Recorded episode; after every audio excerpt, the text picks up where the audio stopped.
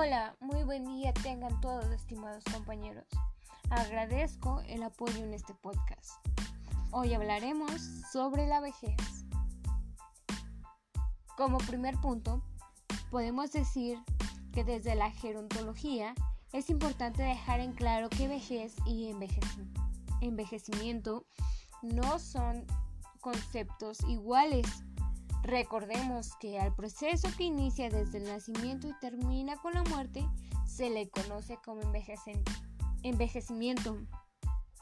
Cabe mencionar que este proceso se encuentra influenciado por aspectos biológicos, psicológicos y sociales. De esta manera, todas las personas, sin importar la edad, estamos en proceso de envejecimiento. Centrándonos en nuestro tema de vejez, eh, podemos decir que esta etapa de vida comienza a partir desde los 60 años y es considerada la última etapa de vida. Forma parte del envejecimiento. Para quienes trabajamos y para personas mayores es indispensable que contemos con una idea clara de estos conceptos las actitudes que frecuentemente mostramos a las personas mayores se encuentran relacionadas con la percepción social y se mantiene de ellas y esta imagen a su vez determina en gran medida la posición social en la que nos encontramos. Como podemos saber, existen dos ideas amiguas sobre lo que es vejez.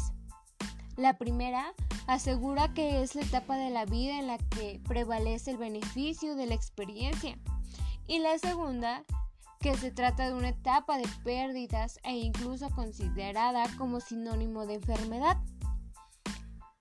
En algunos estudios hechos sobre la imagen social de la vejez, se ha podido concluir que la percepción social sobre las personas mayores es básicamente negativa ya que en una sociedad como la nuestra, que sustenta valores orientados a la fuerza, a la agilidad para el éxito y la conquista de bienes materiales, han dejado ver a la vejez como una suerte de desecho.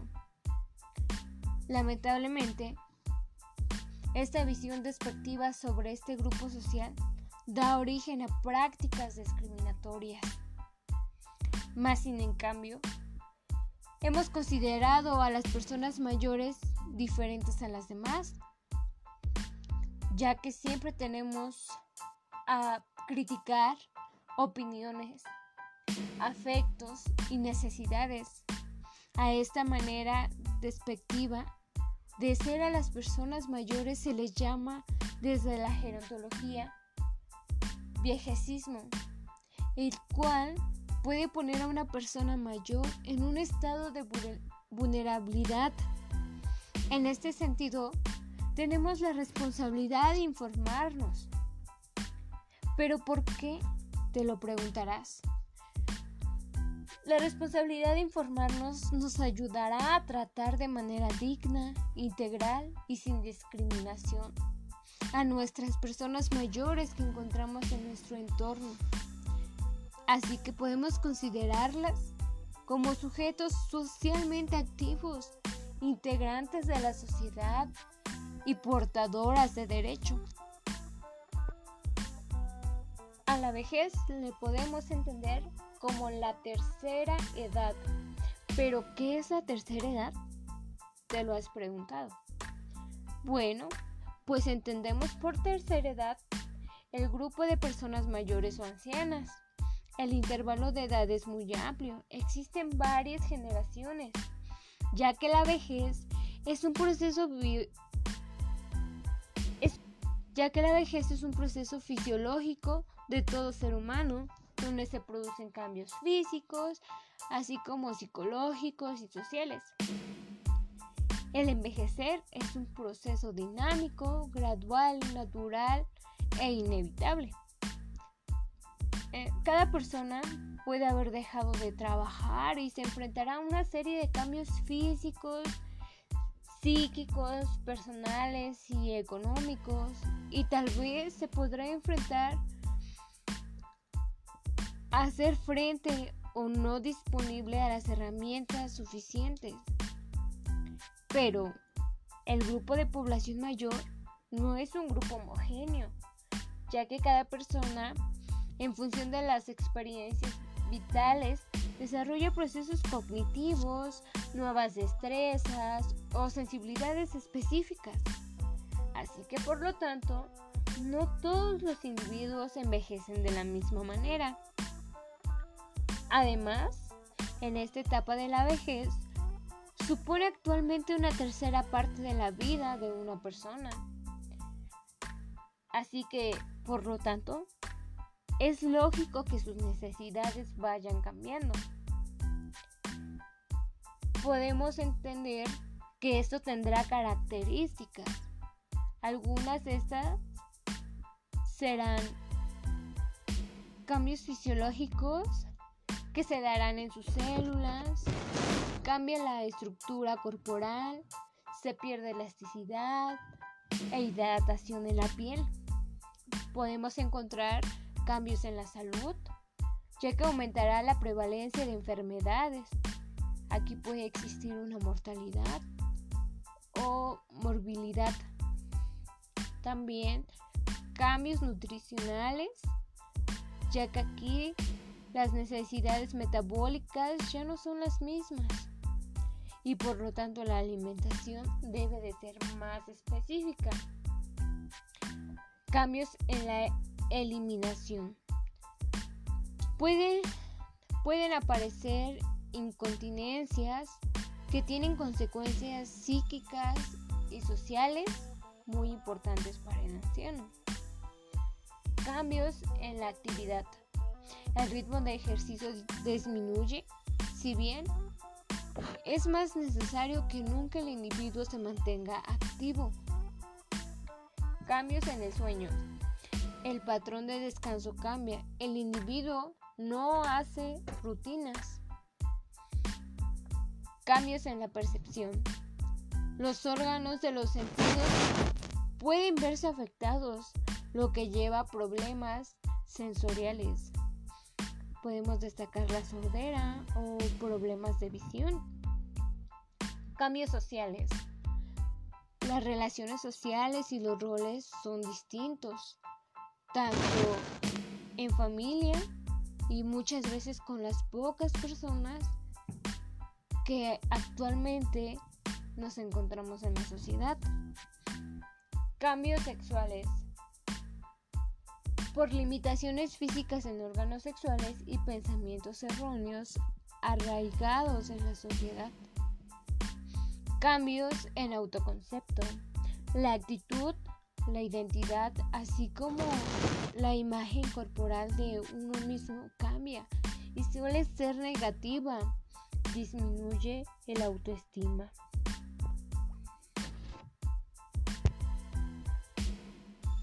Para la vejez, podemos destacar la salud y la calidad de vida. La vejez, recordemos que es un proceso natural y en ocasiones va acompañado de problemas de salud. Aunque cabe recalcar que el hecho de que una persona envejezca no quiere decir que no lleve consecuencias directas para la salud. Si bien es cierto que la prevalencia de enfermedades aumenta a medida que envejecemos, así como el nivel de dependencia. Además, al aumentar la esperanza de vida notable, la incidencia de enfermedades crónicas o incapacidades pueden dar lugar a una mayor demanda de servicios sanitarios y asistenciales de larga duración. Las patologías que se acaban clonificando son las que aumentan en discapacidad y mortalidad. Para esto, la salud es la segunda más grande preocupación de los, de los ancianos. Después de la economía, el colectivo de ancianos em, siempre ha dado una imagen de carga o peso Pero ¿no crees que ya es hora de darle vuelta a ese concepto? Sabemos que la salud es algo que nos preocupa a todos, jóvenes o mayores. Y cuando se presenta un problema de salud, aunque sea crónico, debemos aceptarlo y aprender a vivir con él. Esto no significa que no podamos tener una vida plena. El reto es convivir con la enfermedad o con la limitación y seguir disfrutando de nuestra vida. Se trata de convertir una misión negativa de la vejez y la enfermedad sin en simplemente un cambio que el individuo debe aceptar para continuar. Suena fácil, pero una persona puede mantener una actitud positiva frente a la vida y a los cambios que se avecinan.